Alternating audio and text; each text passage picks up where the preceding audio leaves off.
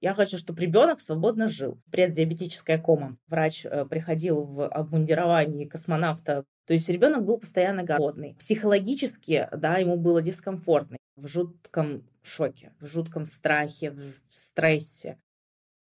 Сделай вдох и будь смелей.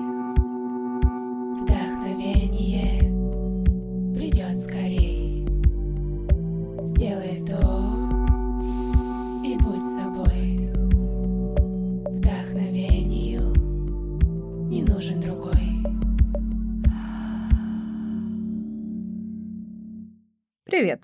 Это второй сезон подкаста «Вдохновение». Подкаст, который вдохновляет на глобальные перемены в жизни, принятие трудных решений, поддержит вас на пути к целям. С вами этот путь прохожу я, ваша ведущая Анна Нечаева, психолог, коуч, семейный терапевт и мастер трансформационных игр. Ссылки на мои соцсети есть в описании. Сегодня я хочу познакомить вас с Ксенией Мартыновой, мамой троих детей погодок, младшей из которых с диагнозом инсулинозависимый сахарный диабет первого типа. Она успешно совмещает материнство и карьеру руководителя по работе с маркетплейсами. Ксюша, привет. Привет. Как твои дела, как твое настроение? Отлично. Я тебе благодарна за то, что ты согласилась поделиться со мной и с э, моими слушателями вашей историей. Расскажи мне, пожалуйста, вашу историю и вообще, как вы узнали о диабете и все, что посчитаешь нужным здесь. А, Ребенку было полтора года, младшему, и под Новый год э, создалось впечатление, что он заболел ОРВИ. Он начал много пить, писать, начал худеть, отказываться от еды. А, Мы вызвали педиатра, э, причем неоднократно вызывали педиатра. Но педиатр э, ставила некорректные диагнозы. Ларингит, фарингит, выписывала неправильное лечение. После чего я приняла решение все-таки вызвать э, другого специалиста, другого педиатра, который, осмотрев ребенка, э, сообщил, что здесь нет э, абсолютно никаких симптомов, похожих на ларингит или фарингит, и рекомендовал вызвать скорую.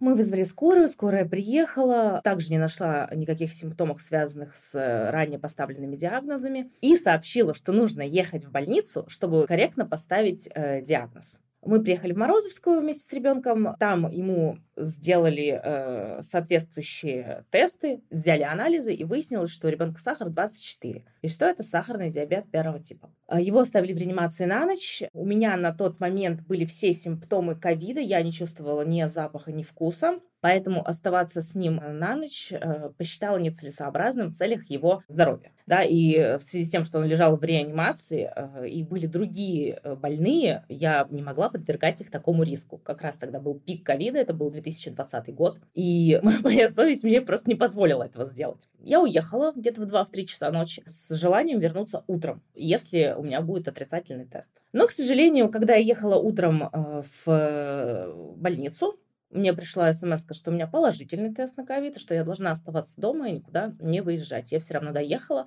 в маске, в перчатках, приехала в отделение. Мне сказали, что нет, к сожалению, мы вас не допустим до ребенка, естественно, да, потому что я сообщила, что у меня положительный тест. Я не стала обманывать врачей, да, чтобы не подвергать риску других пациентов, в том числе своего ребенка. Я уехала, ребенок пробыл э, весь день один. Это вызвало у него, конечно, стресс и шок, так как он все равно очнулся после капельницы, он был был э, в такой, это называется преддиабетическая кома, когда слишком высокий сахар, и для того, чтобы стабилизировать состояние, да, капают различного рода капельницы, но э, при этом э, дети находятся без сознания. Когда он очнулся, никого рядом не оказалось, естественно, у него был шок. К вечеру уже приехал муж к нему. Можно я задам тебе вопрос, который важно уточнить, как мне кажется. Сколько лет было на тот момент ребенку? Полтора года ему было.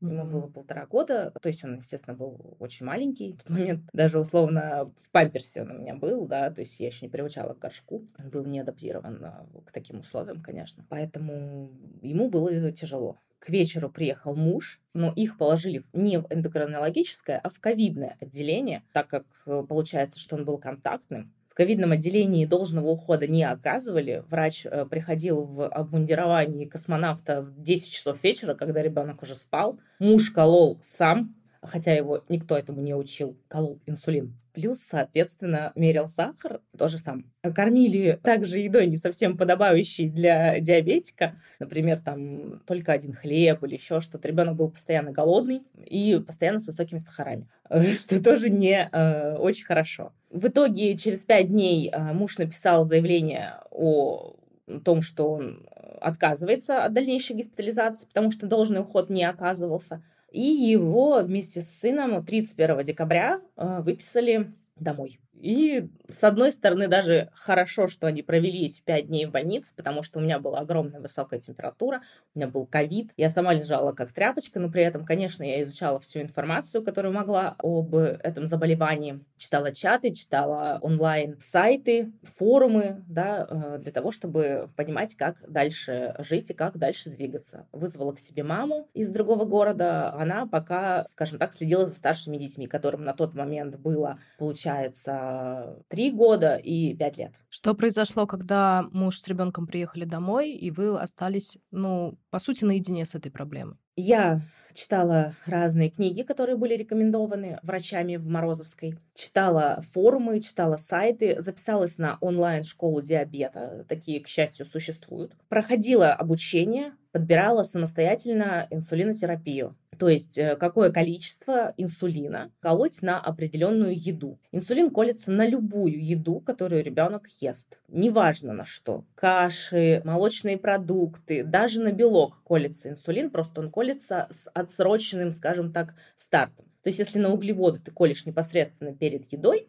то на белок ты в соответствующих пропорциях и коэффициентов колешь через 2 часа. Потому что если ты его съел много, скорее всего, будет скачок сахара. Просто у здорового человека мы этого не видим. Поджелудочная железа отрабатывает должным образом, и на любую еду она дает э, выброс инсулина, соответственно, минимизируя э, скачки сахара. Таким образом, мы продолжаем успешно жить. Я имею в виду здоровые люди. У диабетика целевой э, диапазон сахаров это 4-10, тогда как у здорового человека ну, там, где-то до 5,5 до 6. Плюс э, гликированный гемоглобин – это показатель, характеризующий сахар за 3 месяца. Средний показатель. Должен быть у э, диабетика до 7. У здорового человека примерно до 6 он должен быть. Соответственно, мы держим сахара теперь в целевом диапазоне, мы держим гликированный гемоглобин в целевом диапазоне, да, колем инсулин, соответственно, продолжаем жить.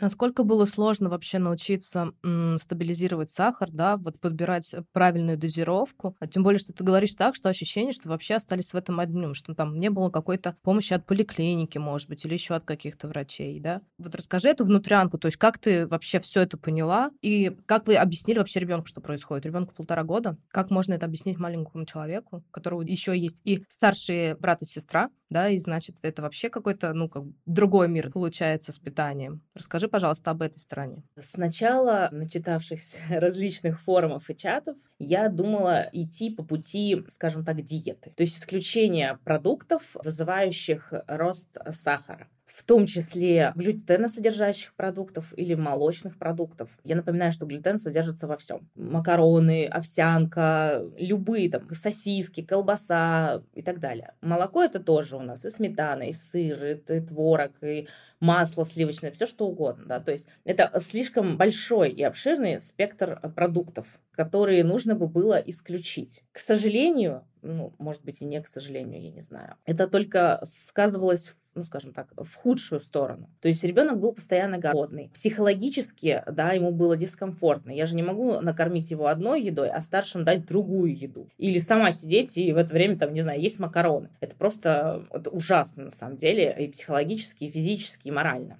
Поэтому по итогу было принято решение кормить его всем, что он захочет. Ну, то есть стандартный стол, стандартное питание, как у всех. После чего, да, мы э, начали подбирать инсулинотерапию. Это подбирается только опытным путем. То есть ты ведешь поначалу, называется дневник пищевой диабетика, то есть какую еду он съел, сколько это хлебных единиц, то есть углеводов, да, и сколько ты на это уколол. Соответственно, если после еды сахар через там, 2 часа стабилизировался, значит дозировка подобрана верно. Если он высокий, соответственно, значит дозировка подобрана неверно, нужно колоть больше. Если сахар низкий, да, то есть меньше 4, то, следовательно, ты переколол, и его нужно докармливать, потому что гипогликемия может привести к коме. Гипогликемия – это снижение сахара у диабетика меньше 4. И так как у тебя в данный момент находится в крови активный инсулин, он может привести к, ну, к смерти, по сути, если ты не, допустим, дашь какие-нибудь быстрые углеводы для поднятия сахара до 5, до 6, да, там, не знаю, сок, конфета и так далее. То есть помимо того, что ты должен держать сахар в целевом диапазоне, чтобы он не превышал десятки, ты еще должен следить, чтобы и низко он не опускался. Помимо всего прочего, на сахар у нас влияют все эмоции, адреналин, стресс, спорт, все что угодно, погода,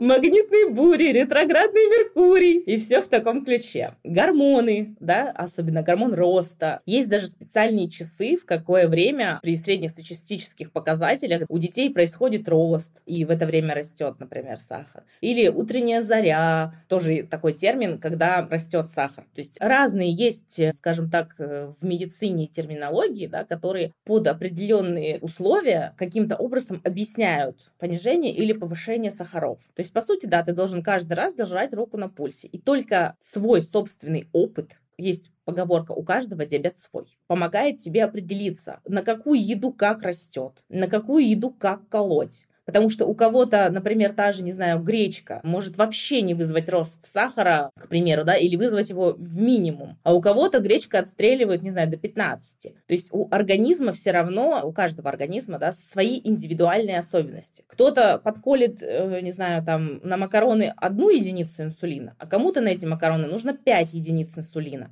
Все зависит от возраста детей, от роста, от веса и так далее. И, соответственно, естественно, что психологическое состояние ребенка – это самое важное. И, естественно, здоровье – это самое важное. Чтобы он не чувствовал себя ущербным, чтобы он не смотрел на каких-то праздниках или днях рождениях на, там, не знаю, пиццу или торт, или на чупа-чупс, так, как будто ему это нельзя, или даже банальные, там, не знаю, макароны, колбаса, сосиски и прочие, да, продукты. Я приняла решение, что я лучше буду колоть, ну, хотя ограничения в еде не отменяют инсулин, ты все равно его колешь. Самое это что страшное, что даже если ты перестанешь его кормить, инсулин колоть все равно придется. Или кормить в меньшей степени какими-то вредностями. Просто да, ты будешь колоть его чуть меньше, ну, например, да, просто у тебя будет меньше дозировки. Но ты все равно не перестаешь его колоть, потому что у ребенка эмоции, у ребенка спорт, у, у ребенка желание, и ты в любом случае его колешь. Как бы ради того, чтобы просто уменьшить там эти дозировки, подвергать себя стрессу или какому-то давлению со стороны там детей или общества, ну, я решила, что мне это не нужно. Я хочу свободно жить. Я хочу, чтобы ребенок свободно жил, чтобы он самостоятельно мог принимать решения, не стесняться своего диагноза. В этом нет ничего страшного. Чтобы он мог колоть инсулин, когда захочет, где захочет. Тем более сейчас полно устройств и различных гаджетов, которые помогают э, вообще в принципе даже скрыть этот диагноз. И э, некоторые дети живут, ходят в школу, развиваются, никто даже не знает, что там у него под одеждой, например, помпа, которая сама колет этот инсулин, что у него руке под футболкой Libra, это что-то типа круглосуточного глюкометра, который передает показания сахара удаленно тебе 24 на 7. И ты можешь это контролировать. И ребенку передает на телефон. Соответственно, конечно, чем он старше, тем он больше сможет сам контролировать э, свое состояние, самочувствие, свои сахара и самостоятельно уже принимать решения. Будет он питаться там одними курогрудками или он будет э, просто там правильно питаться, скажем так, но с витаминами, с минералами и со всеми остальными приблудами. Скажи, а ты вот говоришь, я приняла решение. Ты совсем одна приняла это решение? Сама пошла разбираться с инсулином? Или все-таки был какой-то профессионал в твоей жизни, который помог принять это решение, взвесить все за против, разобраться с инсулином? Ты говоришь какие-то там хлебные единицы, еще что-то. Ну, то есть вот как бы ты сама во всем это разбиралась через чаты или все-таки был какой-то профессионал, который вам помог в этом во всем разобраться? На школе диабета онлайн был эндокринолог, который сопровождал онлайн. Естественно, я не упустила момент и, собственно говоря, договорилась на индивидуальное сопровождение. Конечно, она помогла тоже разобраться, подсказывала, да, как правильно действовать, как правильно там колоть, да, как правильно принимать решения. Плюс девочки в тех же чатах, девочки, я имею в виду на опыте, мамы на опыте, у которых уже есть ребенок с диабетом, также подсказывали, да, как правильно вести себя в той или иной ситуации. И плюс мой муж, он был категорически изначально против любых ограничений ребенка, потому что мы живем в обществе, потому что у него у самого мама врач. Тот же муж сказал, что есть э, стандартная традиционная медицина, которая преследует, скажем так, целью не нарушать комфорт ребенка, не нарушать его психологическое состояние. Он такой же, как все. Да, у него есть одна маленькая особенность, ему нужно колоть инсулин, но в этом нет ничего страшного. Расскажи, пожалуйста, какие ограничения появились в вашей жизни и как вы справлялись с этим? Ограничения у нас, конечно, в жизни появились. Например, в любой поездке на море, к бабушке, в детский сад, в любом, не знаю, походе на улице, у него всегда с собой рюкзачок. В рюкзачке инсулин, что-то покушать, например, яблочко, конфетки, да. В рюкзаке телефон, естественно, для того, чтобы показания передавались мне, сахара, да, у него всегда с собой должен быть телефон. На нем датчик, который передает эти показания на его телефон, а телефон же ретранслирует эти показания на любой телефон. До пяти телефонов можно подключить. Я, муж, бабушка, и так далее. И, конечно, это да, это накладывает какие-то ограничения, потому что все это тебе нужно всегда не забыть. Ты едешь на дачу, ты едешь в отпуск, ты едешь еще куда, ты едешь в машине. Ты всегда это контролируешь. Ты спишь ночью. У тебя э, тоже может быть все что угодно. У меня, например, на телефоне установлены тревоги. Телефон орет на высокий сахар, он орет на низкий сахар. И, соответственно, если сахар высокий, нужно где бы ты ни был пойти и уколоть инсулин спишь ты, в машине ли ты едешь, ешь, играешь. И сейчас я уже на, настолько к этому привыкла, что меня ничего не смущает. Я могу в детском саду прийти, при всех детях уколоть. Если у детей, ну, вдруг какие-то будут вопросы, я лучше объясню, что это, ну, необходимо жизненно, да, чем он будет этого потом стесняться. Соответственно, также в машине. Я могу остановиться, да, э, встать на аварийку. Если я не за рулем, я могу с переднего сиденья его уколоть в ногу, скажем так, да, ну, то есть я достаю. То же самое с едой. На улице, если он гуляет, э, ему требуется еда, потому что он же активный, он бегает, и сахар может падать. И для того, чтобы не вызвать гипогликемию, ну, подкармливаешь яблочком, там, конфеткой, еще чем-то. Также, конечно, это накладывает ограничения на мою работу. Соответственно, я ушла из э, офиса, я работаю удаленно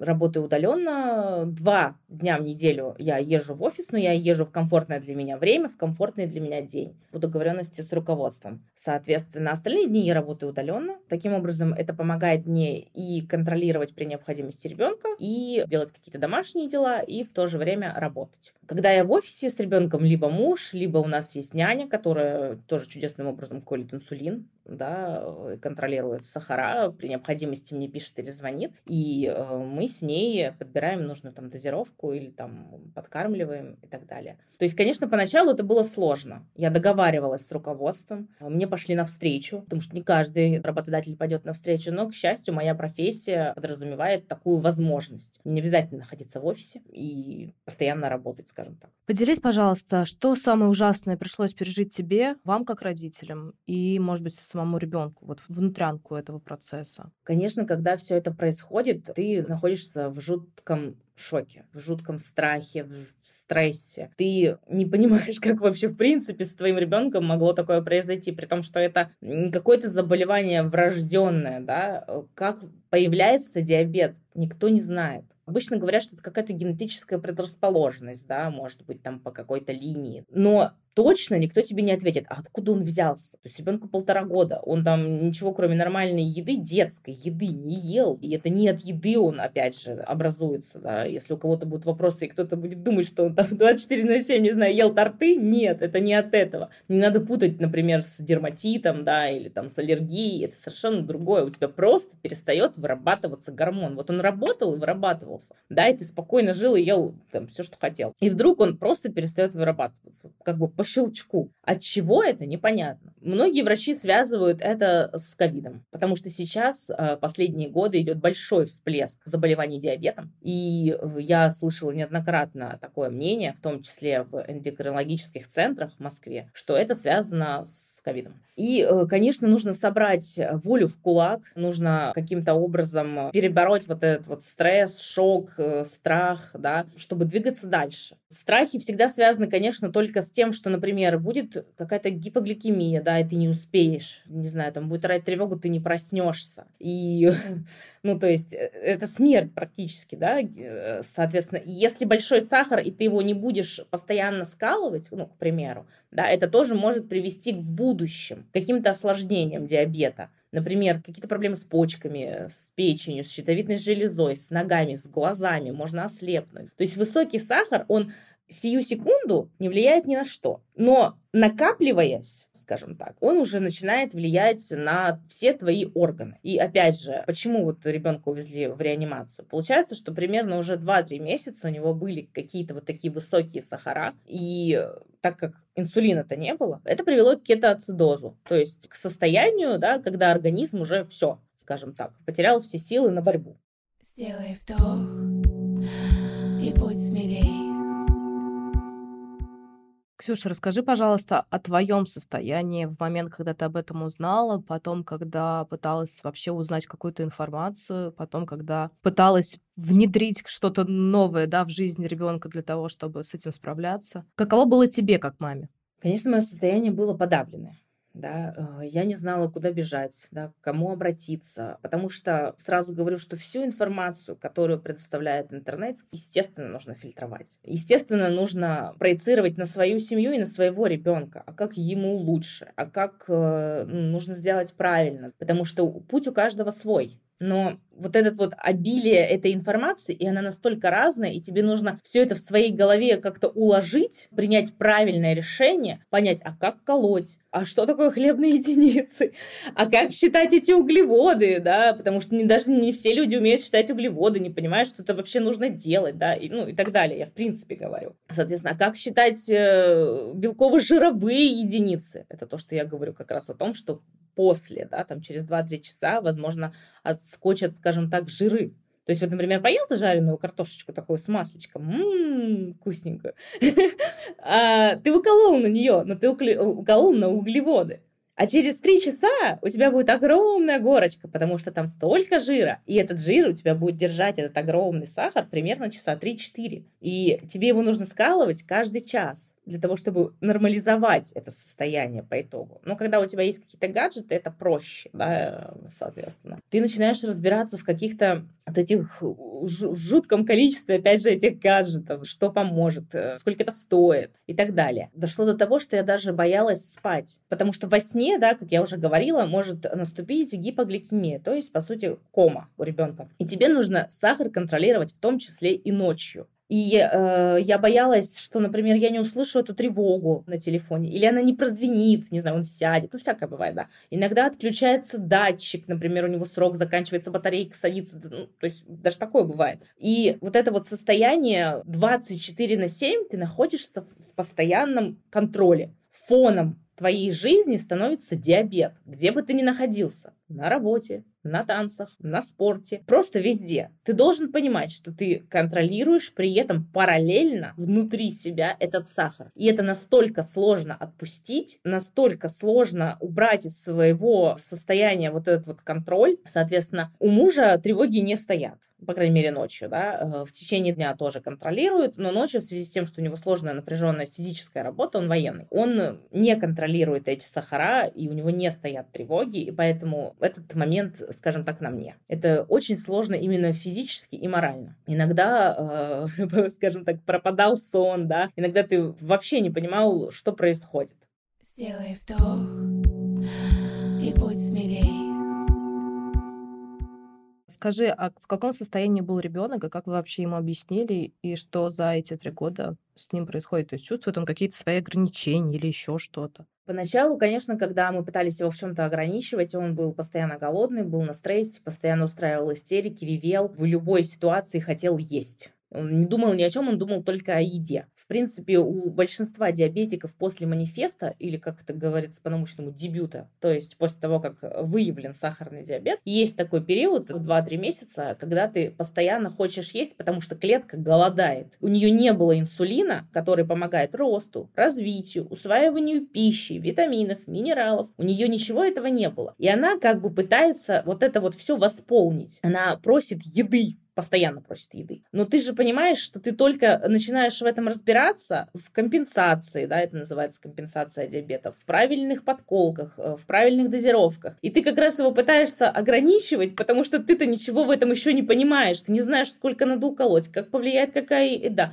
Ты сам еще в шоке, да, читаешь эту литературу один за одним, у тебя не складывается картина иногда, да, потому что ты сидишь, и ты просто вот э, не понимаешь, что происходит. И, конечно, было сложно. Было сложно, но у моего ребенка есть единственный плюс, скажем так, он не чувствует боли от этих уколов, и никогда не говорит, что я не буду колоть, не коли меня. То есть просто есть дети, которые отрицают, да, любые вот эти вот иглы, да, или еще что-то, не устраивают жуткие истерики. Как справляются в данной ситуации родители, я просто не знаю. Моему было все равно в этом плане. Он мог сказать, э, там, я хочу, не знаю, да что угодно, да, я хочу. И ты ему говоришь, у тебя там, например, высокий сахар. Он мне просто отвечает, так уколи меня. Но это пришло через какое время? То есть он в полтора года это уже нет, понимал? Нет, конечно, полтора года, пока только он не препятствовал никаким вот этим вот э, уколам. Ну и то тоже, опять же, не сразу. Это пришло где-то через полгода, да, когда он вроде наелся, когда он пришел в себя, когда он отошел от шока. Было, мне кажется, даже какое-то немножко отставание в развитии в плане того, что вот эти вот полгода-год, да, он находился в каком-то таком шоке от того, что пришлось ему, э, скажем так, пережить. Но сейчас он все это набирает, он разговаривает, да, он растет по возрасту, развивается по возрасту, но тогда для него это тоже было шоком. Я ему объясняла, да, что ничего страшного, страшного, что ты такой же, как все. Мы будем кушать все, что ты захочешь, когда захочешь. Просто нужно сейчас немножко подождать, потерпеть, разобраться, что я не возражаю и так далее. И сейчас, когда он меня что-то просит, я никогда ему не отказываю. Он сам мне говорит, что там, да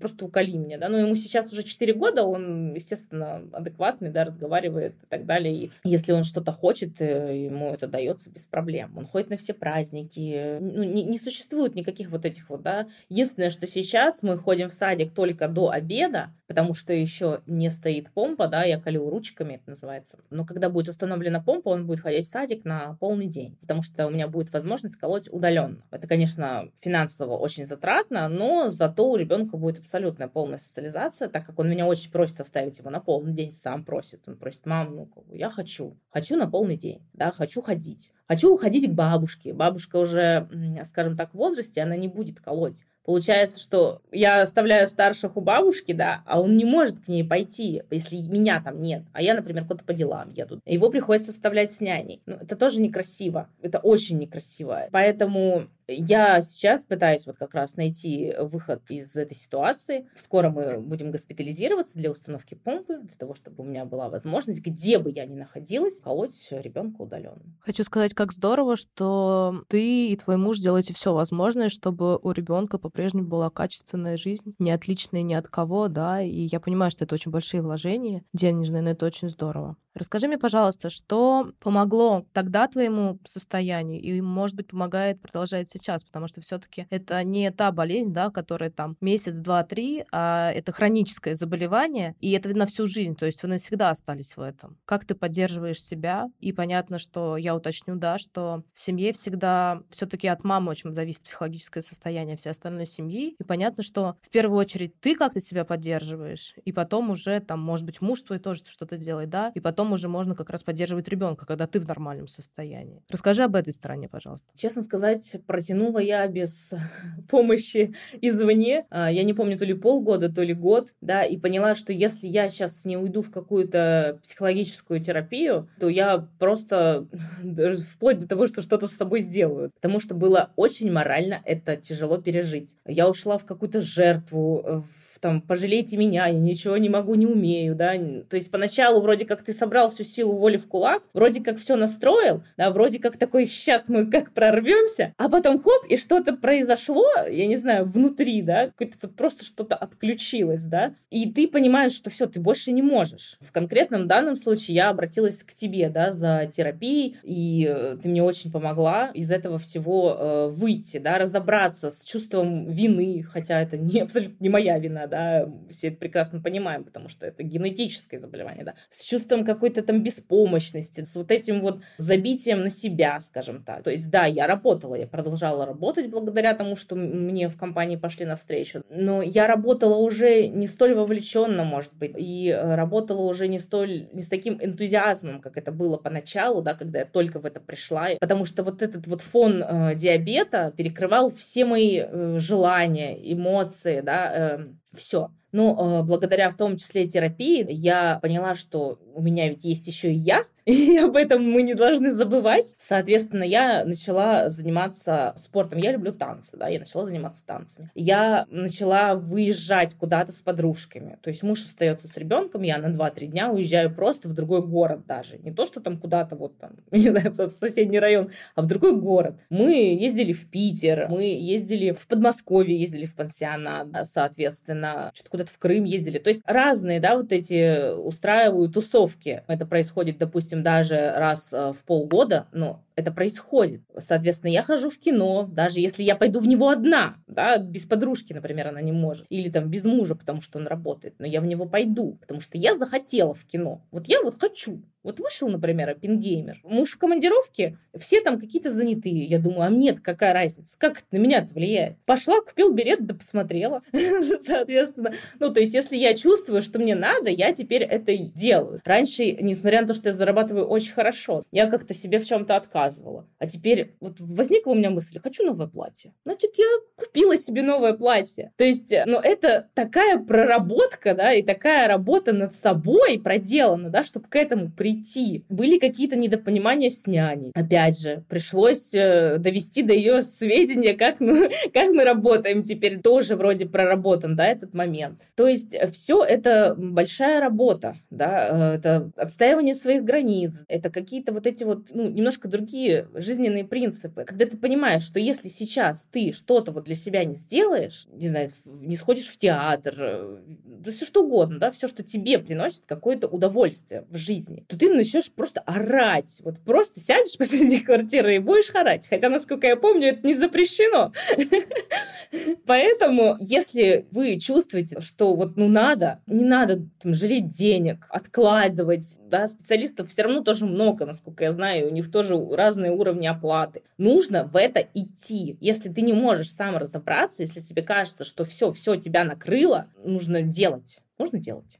Спасибо. Знаешь, такой вопрос интересный. Но по работе со мной ты наверняка догадываешься, что я тебя спрошу. Но что хорошего ты увидела в этой ситуации? Хорошего э, возможности. Прежде всего и возможности мне развиваться, да, в какой-то другой области, скажем так, и э, возможности, как сказать, то есть жизнь, конечно, повернулась на 360 градусов. Даже в принципе и до диабета не сказать, что я прям сильно как-то там думала супер о себе, да, ну когда у тебя трое детей, ты редко думаешь о себе, скажем так. Ты думаешь о всем что угодно, только не о себе. И э, тут э, это дало дало толчок к тому, что ты начал думать, так, стоп, а я, где я? А что, а что мне? И начал жонглировать, да, между собой, детьми, мужем, э, жизнью, да, развиваться, самореализовываться, э, соответственно, составлять какое-то расписание, тайминг. Если посмотреть мой ежедневник, там просто вообще, там э, что-то типа педикюр, танцы, пилинг, работа, забрать из сада, отвезти на кружок и так далее. То есть там все довольно сложно. Очень крутой тайм-менеджмент. Да, спасибо. Но это помогает, да, вот не, не зацикливаться на этой проблеме. Потому что если ты в ней зациклишься и уйдешь только в нее, ты из этого никогда не выберешься. Я просто знаю таких мам. Я знаю мам, да, ну, по чатам, скажем так, и лично тоже. Когда вот они живут только этим. Это их личный выбор, да, но, на мой взгляд, это неприемлемо. Сделай вдох и будь смелей. А какой бы ты дала совет нашим слушателям, может быть, тем, кто столкнулся с диабетом, или тем, кого друзья сталкиваются с диабетом? Что бы ты им сказала? Ну, тут, конечно, прежде всего нужно не сдаваться, да, и э, изучить все, что возможно изучить. Тут нужно обязательно, во-первых, когда ты это изучаешь, оценивать это на адекватность ситуации, и плюс э, понимать, что сейчас ты принимаешь для себя вот это решение, но оно же повлияет на будущее ребенка, а, что это на всю жизнь. И вот до 18 лет, или там скольки примерно можно еще хоть как-то влиять на ребенка, не знаю пока, потому что моей старшей 8, и там уже сложно на что-то влиять. Ты, да, за это ответственен. То есть ты делаешь какой-то выбор Скажет ли он тебе за это спасибо там в 20-25, я не знаю. Я знаю многие примеры, когда дети устраивают саботаж, когда они уходят из дома, потому что там их как-то ограничивают в плане еды, да, я имею в виду. Когда они вообще отказываются потом колоть этот инсулин, потому что говорят, да нафиг мне это надо, да, и там 4-5 лет ходят вот с этими там, с декомпенсацией это называется, и потом у них слепота, не знаю, ну, всякие разные вот эти вот э, диагнозы. То есть это нужно прям ну, прорабатывать, да, как ты будешь дальше с этим, да, чем ты себе можешь, во-первых, в первую очередь помочь, как я сейчас понимаю, если ты не справляешься, найди специалиста эндокринолога, найди специалиста, там, допустим, психолога, найди еще каких-то специалистов, если ты сам в этом не можешь разобраться. Сейчас их, слава богу, в неограниченном количестве. Но сделай что-то, да, не сиди вот и с, с этими мыслями один на один все равно нужна помощь извне. Кто-то тебе должен помочь, если ты не справляешься. И так, в принципе, в любой ситуации, я считаю. Не только в плане диабета. Спасибо тебе большое за то, что ты так искренне, глубоко поделилась э, вашей жизненной ситуацией, тем, как вы через это проходили. Я хочу тебя спросить, а что тебя саму вдохновляет по жизни? Сейчас меня вдохновляет, во-первых, э, моя работа, потому что я просто... Сейчас я конкретно сейчас до безумия я люблю, я люблю до безумия там работать с маркетплейсами, соответственно, самореализовываться в этом. Я прохожу какие-то все время обучения, форумы, но опять же, это общение, да, мы понимаем, что удаленная работа накладывает, ну, некий отпечаток на жизнь, так как ты варишься в кругу дома, да, и каких-то там знакомых, да, ты ездишь два раза в неделю в офис, ну, в частности, я, но там тоже ограниченный круг общения. Я хожу на мастер-майнды, я хожу на форуму, это э, дает тебе возможность познакомиться с новыми людьми, а, обменяться информацией, то есть это дает тебе огромный заряд энергии. А, плюс, соответственно, это уже даже не то, чтобы как работа, это как увлечение, да, ты помогаешь людям зарабатывать огромные деньги, сама развиваешься. Плюс э, понимаешь, что невозможно зацикливаться только на работе, да, э, есть вот еще другие сферы. Я люблю, например, кино смотреть, да, анализировать, думать. Я люблю какие-то политические, исторические события. Я постоянно, ну, что-то читаю в этом ключе, да. Смотрю какие-то развивающие подкасты, или там слушаю, в том числе твои, там у тебя тоже очень интересные.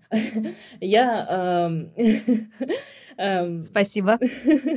Э, вот э, занимаюсь спортом, ну как, танцы, конечно, это тоже спорт, да, ну то есть, ну это не фитнес, да, я просто не очень люблю фитнес, я люблю что-то вот такое, да, драйвовое, там, латина, бачата, вот в таком, да, ключе. Потому что я в детстве ими занималась, э, там, порядка 10 лет, и у меня просто это осталось в моем сознании, вот этот вот кайф. И, и все это, да, я совмещаю с детьми, совмещаю с материнством. Да, у меня есть там помощники, я этого не отрицаю, конечно. Но я считаю, что если бы их не было, честно, я бы сошла с ума. Я не знаю, как мамы, ну, как бы условно зацикливаются на детях, да, никуда не ходят. Это я сейчас, конечно, это знаю. До этого я, может, не очень это знала. Никуда не ходят, не ищут себе никаких помощников, да, то есть полностью вовлечены вовлечены вот в это и больше ни во что. На мой взгляд, это так ограничивает твою жизнь, какие-то... То есть она же проходит. Вот тебе сегодня 25, завтра 30, послезавтра 50. А что ты видела-то, кроме там детей, да? И хочется вот это все, ну, наверстать, да? И если ты научишься жить, там, вот, например, с тем же диабетом, да, научишься, изыщешь возможность, найдешь работу. Сейчас удаленных профессий миллионы, миллионы миллионов, по-моему. Люди зарабатывают на них очень хорошие деньги. Найдешь ту профессию, которые тебе по душе, да, и которые ты можешь работать, например, удаленно. И поймешь, что дети это классно, это супер, но это не единственное в жизни, то ты Конечно. Будешь развиваться и будешь счастливым. Я очень часто говорю своим клиентам фразу. Представьте, что наши дети — это как квартира, которую вы берете в аренду. Она дана вам в аренду до их 18-летия, и вы не можете там ничего не менять, потому что в квартире, которую вы берете в аренду, вы не можете сделать полноценный ремонт. Ну, то есть какие-то такие легкие исправления. Вот надо помнить о том, что когда им исполнится 18, они уйдут от вас. И ваша главная задача — научить их жить свою жизнь качественно, понимая, как готовить, убираться и все остальные функции. И при этом не забывать про себя, потому что когда вы забываете про себя, дети уходят, а вас уже не остается в этой жизни. Спасибо тебе большое за столь вдохновляющую беседу. Это было, правда, очень здорово. И я очень рада, что ты как раз тот человек, который, несмотря на диагноз ребенка, не загнулся, не стал жалеть себя и уходить в эту жалость, а организовываешь классную, яркую, качественную жизнь себе, своей семье, своему ребенку и показываешь ему, что даже несмотря на то, что у тебя есть диагноз, ты можешь жить эту жизнь классно, потрясающе. Да, спасибо, что пригласила. Сделала такой э, хороший вывод. В принципе, да, весь мой месседж именно такой, что не зацикливайтесь, да, живите дальше. Э, ищите возможности. Э, если вы не будете их искать, они не придут. Они находятся на поверхности, просто их нужно взять. Взять и воспользоваться возможностью. Спасибо тебе большое. С вами был подкаст «Вдохновение». Слушайте нас на всех площадках, ставьте нам лайки, оставляйте комментарии. И я попрошу вас рассказать, э, можно прислать мне на почту или где-то в социальных сетях какую-то вашу историю, которая изменила вас и дала вам понять, что ваша жизнь все равно еще продолжается. Сделай вдох и будь смелей. Вдохновение